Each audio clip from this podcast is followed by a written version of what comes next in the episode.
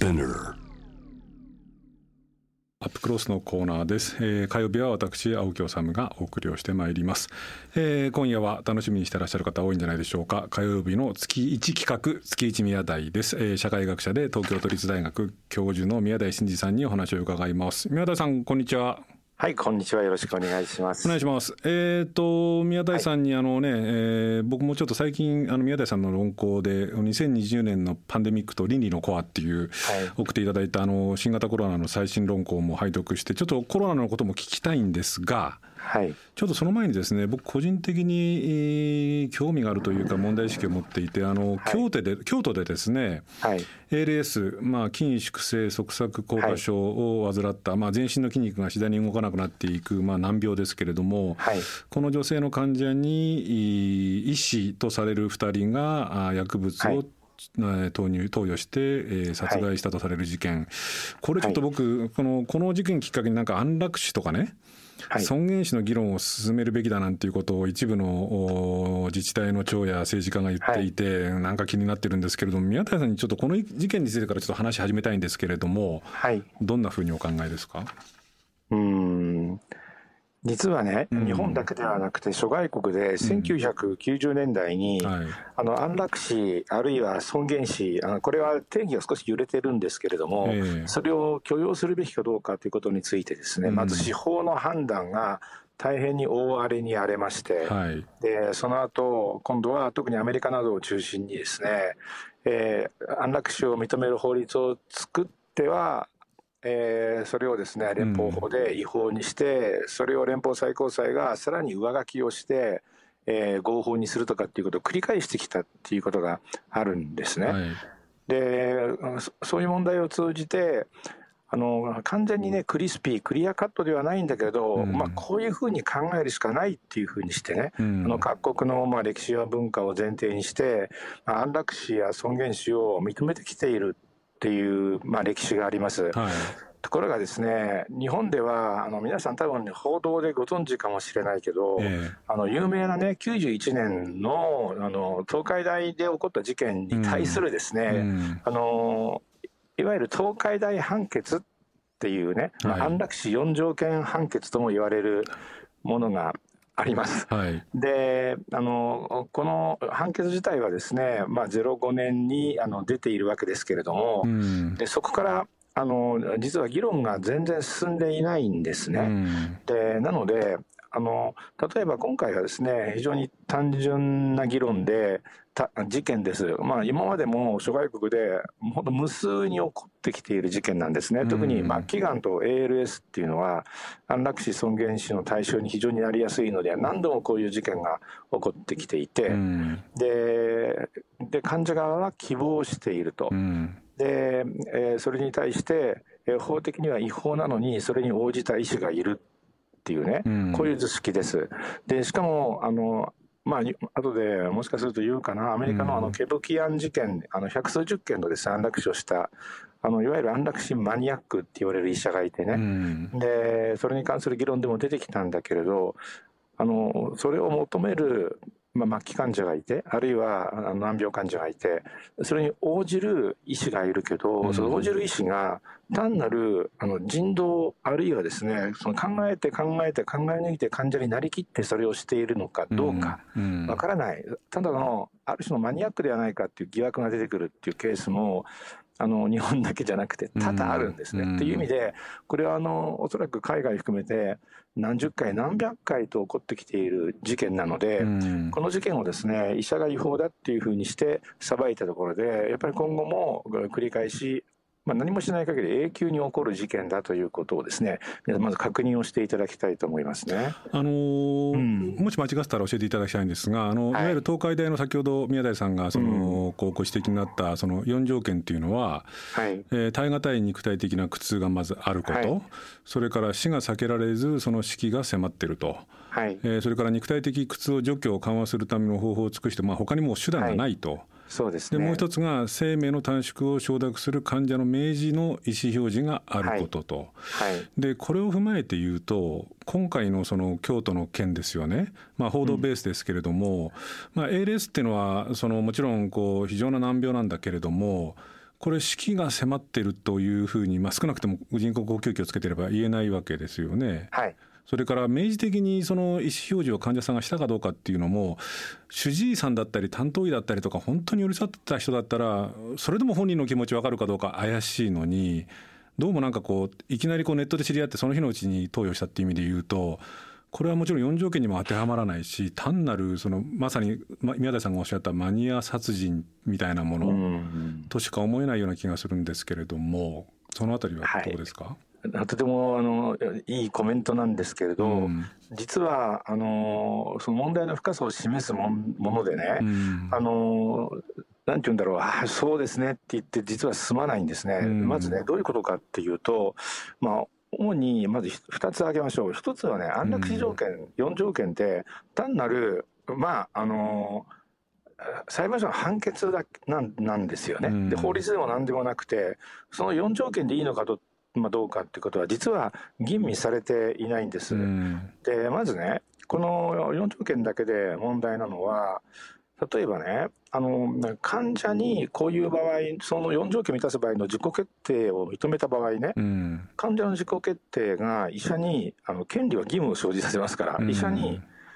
安楽死をさせる義務が出てきますよね。うん、でじゃあそれを医者が拒否したら患者の権利はどうなるのかっていうね、うん、あの患者の自己決定権と医者のあの医療義務の間の矛盾問題っていうのが出てきます。うん、あともう一つはねあの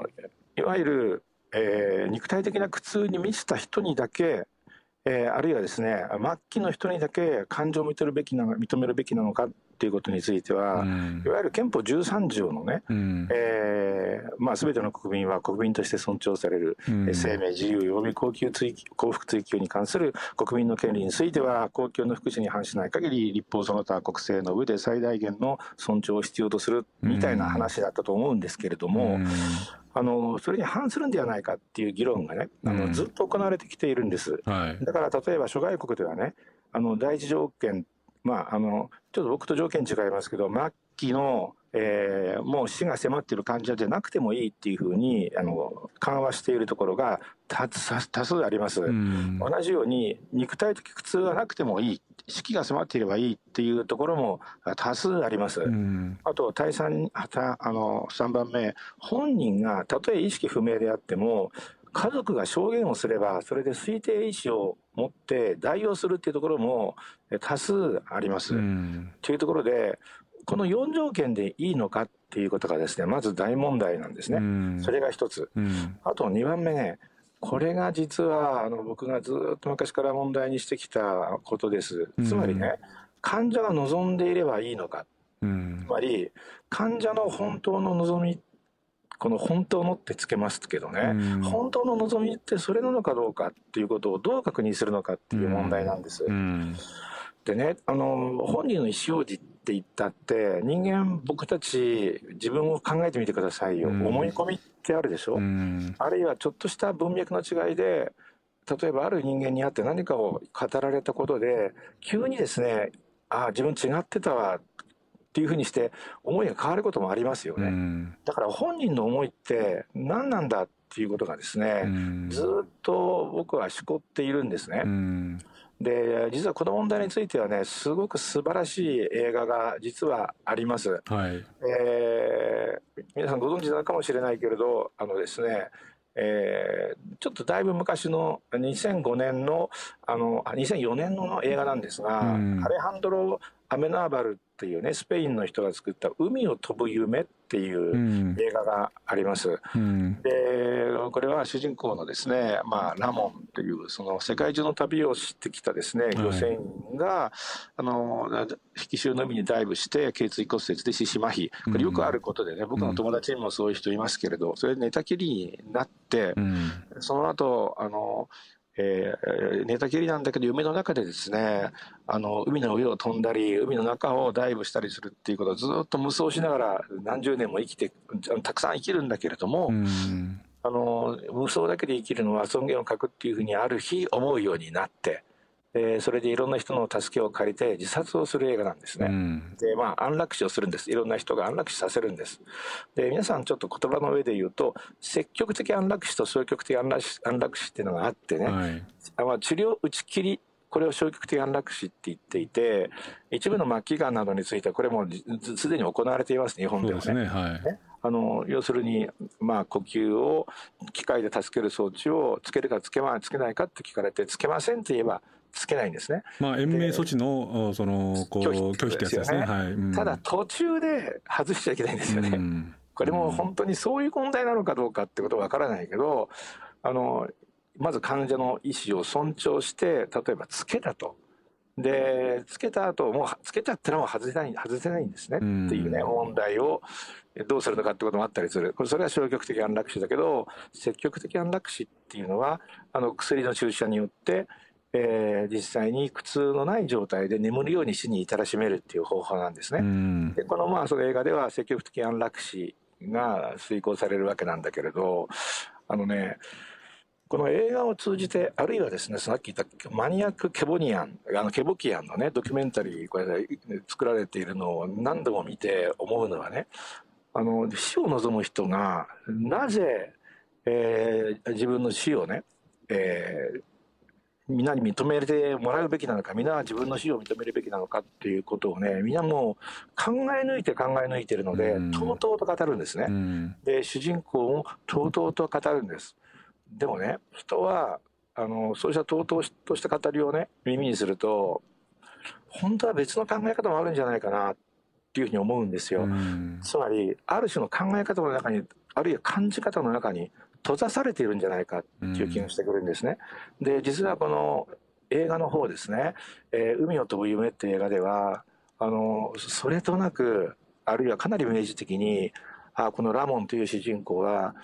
自分で作り出した考え方や感じ方の中に閉ざされて死のう死のうと思っているっていうふうに観客に思わせることにめちゃめちゃ成功していてあの実はそのケボキアン医師のね、そのドキュメンタリーもあの本当にその安楽死を望む人たちの議論を聞いていると本当だなっていうふうに切実に共感できる部分としかしあまりにもとうとうと喋りすぎるんでね本当は閉ざされてるんじゃないかなっていう疑念の両方が生じます。なので実はその患者がそれを望んでいるからそれをするべきなのだっていうのをねあの皆さんね本当によく考えてほしいんですね。で僕はですね自分の立場で言うともう仕方なく患者が望んでいるのであれば最終的にはえー、それを尊重するしかないっていうですねあの積極的も含めた安楽死容認論ですけれどもそれはですねあの無条件でもうすっきりした議論じゃないんですよ。あのとにかく本人の意思って何なんだろうっていうのはねあの皆さんだって日常生活を送ってたって人の気は変わるし。いや宮田さんね、それに関して言うと、はい、僕あの、うん、今回の ALS という病気の取材をしたことがあるんですけれども、はい ALS っていう病気はどんどんどんどんその全身の筋肉がその動かなくなっていくと。で最終的には呼吸もできなくなって、うん、でただし人工呼吸器を装着すればそれから10年20年場合によっては30年から生きる人もいると、はい、でその人工呼吸器をつけなければ死んじゃうわけですよね。うん、でそのつける時にその僕が聞いた頃のデータでつけるつけたつける人が大体日本の場合3割くらいらしいんですね。うん、でその残りの方々はその段階でまあ死を選ぶというか死んでしまうわけですけれども。うんでその ALS の患者さんやそのいろんな会の方々に聞くとそのなぜそれをつけないかっていうとどうもその介護状態になった時の介護の苦労ってものが家族に与える苦悩周辺に与える苦悩っていうのが大変なので、どうもつけないという選択肢を選んでる人がいるのではないかと、生きられるんですよって言えば生きたいっていう人がなんかどうも多いんじゃないかって言うんですね。つまりその段階でつまり本当は行きたいけれどもこうそのまあ宮台さんの言葉を復元していいかどうか知らないけれども内心に閉ざされたものっていうのを出せないまんま死を選んでるっていうのはもうすでにその段階で起きてるって考えるとやっぱりそんなに簡単なことではないっていうことですよね。そうですね、うん、あの今の話はね本当に ALS に関してよく出てくる話ですよね、うんうん、人にあの迷惑をかけられないっていう意味ではね他のことにもよく出てくることですけど、あの人に迷惑をかけてもいいんだっていう考え方がねあの近代社会では一般的なんですね、体が不自由であるとかね、その他の状況で人の助けを借りないと生きない生きられない人間はね、でそのあのサポートの負担をね、周りや社会にあの払ってもらうべき権利があるっていう考え方が、まあ、全く一般的で普通なんですね。で周りの人間もちろん払えない人もいます、えー、コストは払えない場合には社会がそれをサポートするのは当然だっていうのがね近代社会の完全にユニバーサルな考え方だというふうに思います、うん、でそういう観点から言うとねやっぱり日本はまだ近代社会のまだ駆け出しの状態からまあ全然進化していなくてね、うん、あのなんで人に迷惑をかけてきちゃいけないんだっていうねその開き直りをね本当堂々とするべきなのであってね。で ALS の方々をあの支援する方々もねあのいやあの迷惑なんかならないからじゃなくていや迷惑をかけていいんだよと。ね、でそのように皆さんが主張することによってしかねあの苦しい人たちのいわゆる社会的な状況は変わらないんだっていうふうにやっぱり言っていかなきゃいけないんですね。でしかしこれはまあある意味で運動の論理でねそうは言ったって今の社会状況では家族が大変な負担を負うことはねどうしようもない以上それを考えざるを得ないそれも分かります。あのね、なのでこの問題というのはそのとにかくクリスピーにはいかないんですよね。しかし分かるけどしかしっていうふうにあのずっと言い合っていくっていうことの中で、うん、そういうふうに言ってるんだから仕方ないっていうふうにすっきり言っちゃうんじゃなくてね、えー、もう議論していくっていうことが必要だけど今のね、まあ、その 今日コロナは話する時間ないかもしれないけど、本当に分断されてねもう反倫理的なまあ、例えば自粛警察みたいなね、そういうクズがいっぱい量産されている状況では、とてもそういう議論ができる感じじゃないんですね。これね、後半でちょっと自粛警察の話もできたらしたいんですけれど、うん、もう一個だけこの件に関してなんですが、はい、その今回、この安楽死、尊厳死、まあ、その区別もついてるのか、怪しいような人たちがこう議論しようじゃないかっていうふうに言ってるんだけれど、うん。うん、そのまあ、ALS の患者でこうその参議院議員にもなられたその船子さんなんかはね、うんこれが要するに命の選別、まあ、ある種新自由主義的な雰囲気の中でこの社会保障費の増大とかっていうような文脈の中でいろんな政治家だったりとかメディア人が、そのこう尊厳死とか安楽死とかいうふうに言い出している面があって、これをきっかけとしての議論っていうのはこれ命の選別論になっちゃう、まあ、ある種の優勢思想なんじゃないかっていう懸念も出てるんですけどこの点について宮崎さんどんなふうにお考えですか、えーそれはの逆でね、うん、僕たち議論していなかったから、うん、そこでね非常にしょぼい新自由主義的な経済のロジックでね命を考えるという主張に余地を与えてしまうんですね。うん、なのであのこういう事件をきっかけにむしろそういう新自由主義的なあの思考欠如思考停止の立場ではないようなね、あのそれこそ感受性を全開にしたような立場からですね、えー、この問題っていうのは各国で本当にいろんな法制があることから分かるようにね実は一筋縄ではいかないんですよ、さっき言ったように安楽死4条件を満たさない安楽死法を持つところがもうたくさんあるんですね、まあ、機関者じゃなくてもいい、苦痛がなくてもいい、しかしそうするとね、えー、例えば あの精神的苦痛だけで死ねるってことになっちゃうとこれ普通の自殺と同じでしょ？みたいなことを含めてもうずっとですね、いろんな議論がなされている中で仕方なく疑念がありながらもその法律でやっているっていう状況ですね。これにやっぱり耐える力が僕たちには必要でね、安楽死問題っていうのは、はい、これでゴールです、議論は終わりですみたいな、そういうものはないんですね。それは各国の状況をよく勉強すればよくわかることですね。えーと、宮台さんの最近の論考の2020年のパンデミックと倫理のコアというのを僕もちょっと拝読しましていわゆる先ほどお話出ましたけどいわゆる自粛警察って言われてるですね、うん、ものに関する宮台さんの論考で例えばその、まあ、まあ、まさに宮台節なんですけれどもポンコツな統治権力を前に神戸を垂れて統治権力からの指示への思考停止的な依存を競う相互監視これがあまあ日本の歴史的な 自警団、はい、まあそのの歴史的実態だという話をその秩父事件などからも解き起こされてこう語られてますけどもちょっとこの辺り、まあ自粛警察っていう言葉まあちょっと前からあありましたしなんか今なんかもコロナに感染するとなんか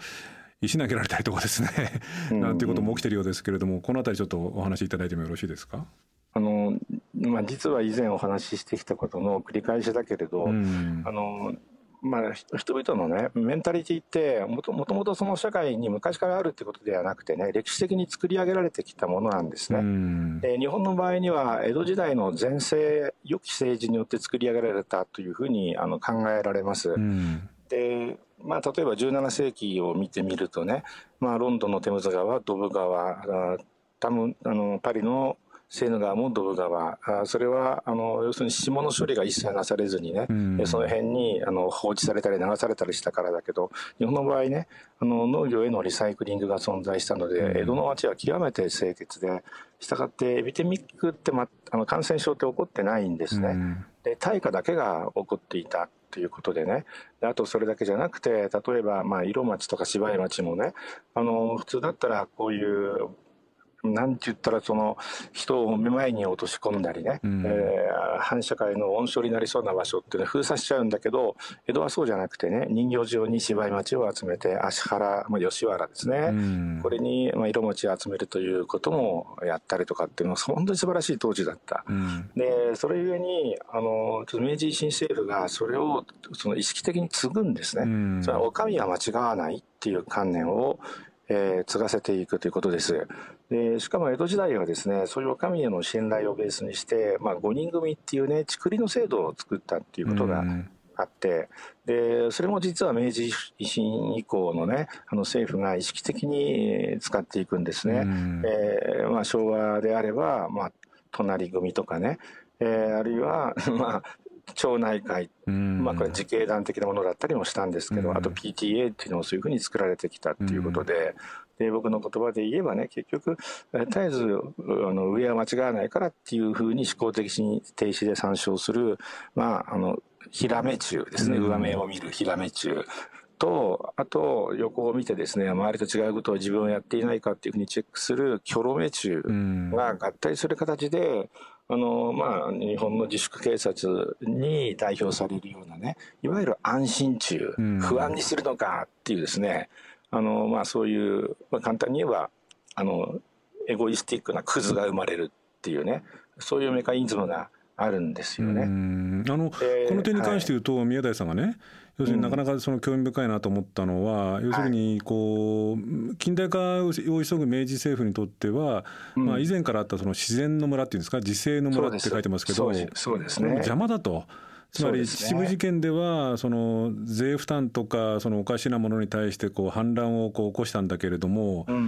これをこう潰して、まあ、ある種そのこう地域の宮台さんがいつもおっしゃってる共同体みたいなものを潰す代わりに、日本っていうまあナショナルなものかあの加工、えー、虚構のっていうかまあ仮想のその精神共同体を作ったんだと。こういうふうに書かれてる。となるほどなと思うところあると思うんですけれども、うん、これやっぱりそういうそのだから江戸時代のある種のこう良きその地域社会地域コミュニティみたいなものを明治政府がぶっ壊したと。でそうですね、うんえーとね、そこは明治政府がやった新しいところで、うん、そこはね社会学者はねあの今おっしゃったその自然村から行政村へっていうんですね、うん、自然村というのはもともとあった村でしたがってその多かれ少なかれ自治的なんですよね、うん、でなので自分たちのことを自分たちでどう解決するかってことを考えるマインドを持つわけです、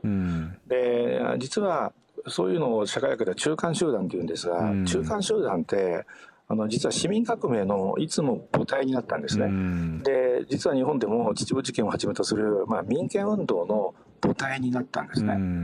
で、えーまあ、ご存知のようにいわゆる市民革命をしたところ、まあ、イギリスとかフランスとかアメリカ連合軍、まあ、連合国ここはねまさにその市民社会のベースになっている市民革命をそうした中間集団の自治がまあ、担ったということで、うん、とにかく中間集団の自治を大切にするんですよね。うん、ところが日本ではそうではなくて、あのそれがですね権力の、えー、さっきのですねそのまあ安心中的な、まあ、ヒラメ中とキョロメ中がもうひたすら思考停止で上に従ってくれるというこの状態を崩すかもしれないということでね、えー、絶えずまあ本当に知らしむべし、よらしむべからず、うん、あ、しまりや、よらしむべし、知らしむべからず、うん、このやり方でやってきたと。したがって自分たちで考えるなと。上に従えっていうことでね、えー、従来の自治体を壊して、えー、さっきの、えー、5人組に由来するような、上の言うことを聞いているかどうかをね、お互い相互にチェックし合うような、作り合うようなね、えー、そういう集団を各地に作っていくっていうふうにやって、それが現在でも続いていて、で、そういう歴史の流れを知らないトンマがね、ね、それでもまだ国が持つとかっていうふうに思っている。でも持つわけないわけです。あの民主主義社会のね、まあ、あの唯一の利点は、あの知識社会化ができるっていうことなんですね、うん、つまり知恵を集めることができるということなんです、うん、でコロナのようなねあの社会的な危機については知恵を集めないとね。例えばコロナ死と経済死の輪をどれだけ減らすかっていうそのバランス戦略って取れないんですよね、うん、でも日本の場合にはそういうことができないこれに関して言うと、宮田さん、だからね、コロナの死者っていうものと、まあ、あるいは死者、重症者、まあ、健康を害する人と、経済的なこう、死者ってものの総数を減らすためなのに、それが今の政権っていうか、まあ、日本っていうのはできてないと、そういうこうグランドデザインが描けてないっていうことを書かれてますけども、やっぱりそれはそういうことなんですか？そういうことですね、うん、でこれはねあのグランドデザインというふうに申し上げたんだけど、えーとね、あの正確にご理解いただくにはね、うん、やっぱりヨーロッパの基本的なマインドセットを考えるべきなんですね。まず政府はえー、知ってることは全て表に明らかにする、うん、ね、でそれはいいとしてそこには政府に対する信頼があるんですね、うん、政府は、えー、情報を隠していないご都合主義的な情報の選別をしていないっていう信頼があるわけです、うん、えー、なのでね例えばあのヨーロッパではねまあ、アメリカでもそうだけど個人 ID あるいは ID カードをベースにして全ての支払いを行うから日本のまあ100倍ぐらいの速度で、えー、コロナに関する経済的な保障とかが進むんですね、うん、事業者に対しても個人に対してもね。うん、えー、それはえー、統治権力に対する信頼があるからで、まあ、安倍のような犯罪者が今政治、政治やっていますからね、うん、あの当然そういうあの信頼はないわけです。まあ、嘘の常習、改ざんの常習、隠蔽の常習、逃げ回りの常習ですからね。で、だからヨーロッパのような個人 ID カードありえないし、さらに、あの、憲法の緊急事態状況もありえないですね。これあれですよね。つまり、はい、あどうぞどうぞいいですよ。はい、それが一つと、うんうん、あともう一つですねそういうふうにして信頼された政府が、うん、えー、いろんな情報をあの出す、えー、もちろん時には強権はあるんだけど、うん、強権ではない時にいろんな情報を出した時に市民がお互いそれをねベースにして、えー、懸命に振る舞う。しかし市民各人のいろんな状況があるんだっていうねこういうマインドセットがあるわけです。お互いに信頼し合ってるけどみんな同じではない、うん、っていうことも認識している。だから当然ですね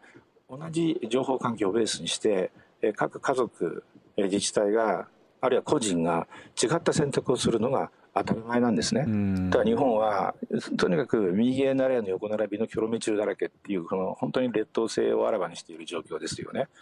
ちょっと考えられないということでまとめると、えー、統治権力に対する信頼と市民相互に対する信頼があるということがあの知識社会化をメリットとする民主主義というレジームのやっぱ基本的な条件なんですけど日本にはその条件がないということなんですね。これだからつまり例えば自分がその支持をしない政権であろうともあるいは自分とは反対の決定であっても、その例えばそのそれがこう憲法の規定に基づいて行われたことであり少なくても記録が残っておりそれが公開されたものであるんだったら、まあその自分の考えとは違ったとしてもまあそれは民主主義の社会ですからそれに従わざるを得ないと反対はするけれども、というようなことがまあ一定の統治権力に対する信信頼としては成り立ちうるんだけどそうですよねそのこ憲法も守らない記録もない公開もしない、うん、情報も与えないっていうことになってくると信頼がそもそも成り立たないっていう、こういうことでよろしいですか。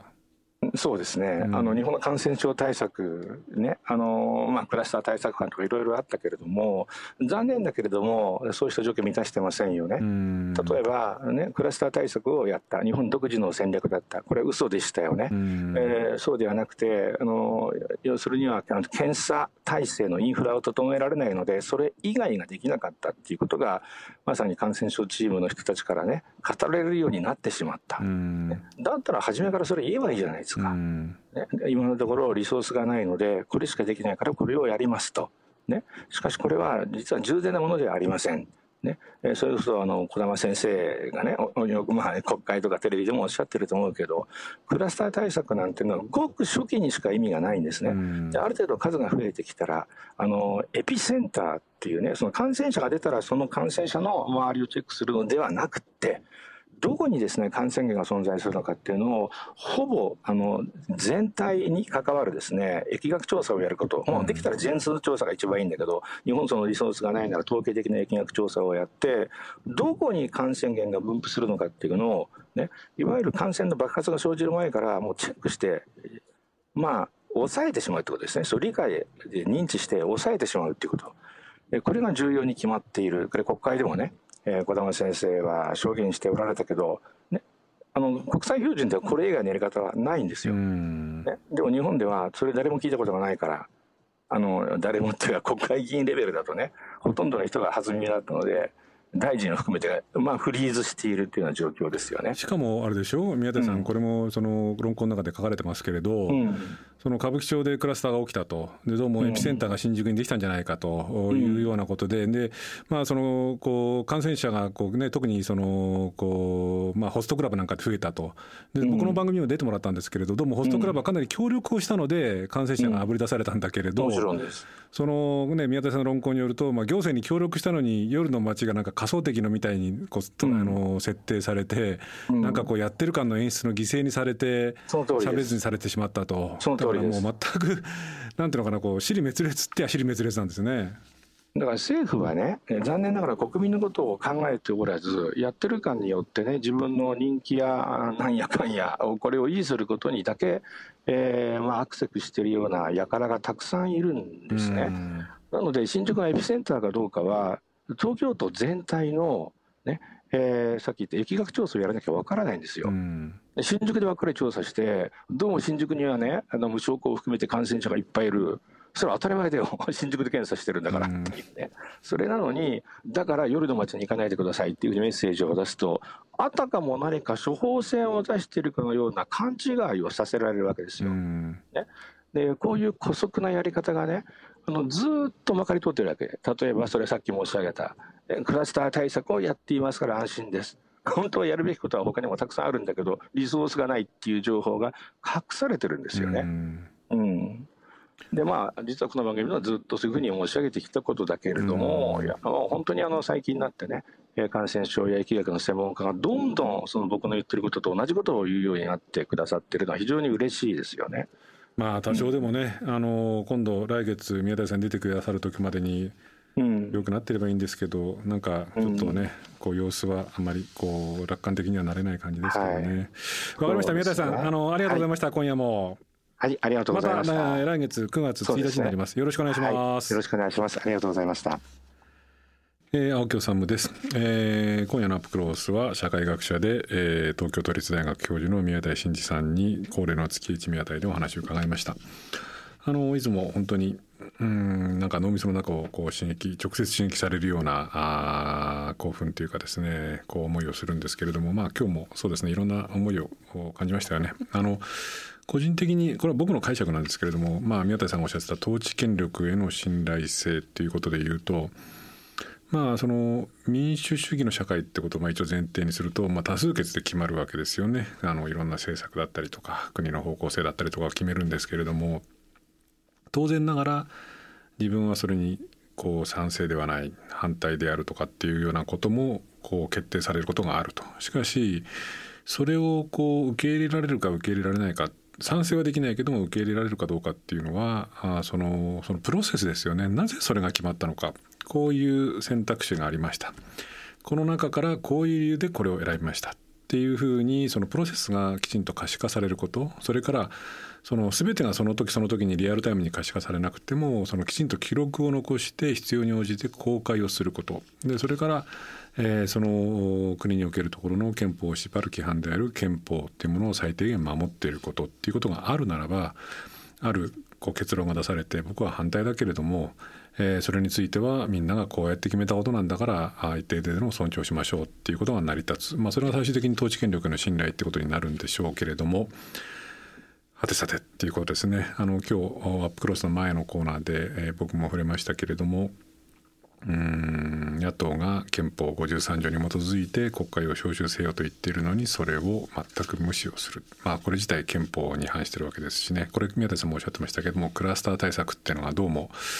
日本モデルだって言ってたんだけれどもそれしか方法がなかったのでやったんだと。しかしそれを今になってもなかなか認めないっていうような政権あるいはコロナ対策だとうん、どうしてもちょっと統治権力に対する信頼っていうのは生まれないんじゃないかな、まあ、来月、えー、9月1日に宮台さんとお話しするときにどんな状況になっているか。また刺激的なお話を伺いますけれどもコロナ対策この国がどうなっているかはちょっと心配ではあります。